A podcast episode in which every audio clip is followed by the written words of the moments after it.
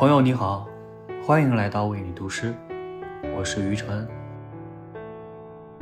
不知道你是否有这样的经历：静坐在花园里，身体渐渐平静，心也慢慢放空，生活的烦恼随之消散，觉得世界安静而美好。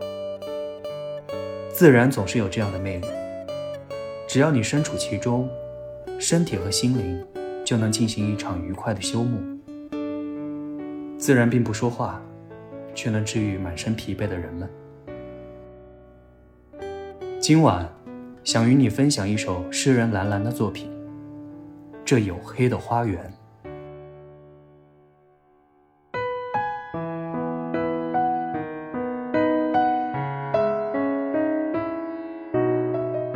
这黝黑的花园。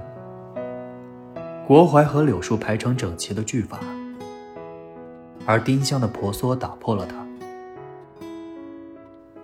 这黝黑的花园，蟋蟀用美妙的抖颤，歌唱它小小身体里焦虑的甜蜜。你不知道月光和露水如何与他们交谈，你不懂真理是否和他们更为相像。每走一步。你都会惊动那些挨近裤脚的青麻，眨着黑眼珠的龙葵，在这些比祖母还老的牛筋草和打碗碗花晶莹的词语上，你的脚底打滑。你在芬芳的跌倒中，撞醒了在绿草细小尖刺里匍匐的自我。低矮的马齿苋，庄严的麦蒿，永恒的继承人。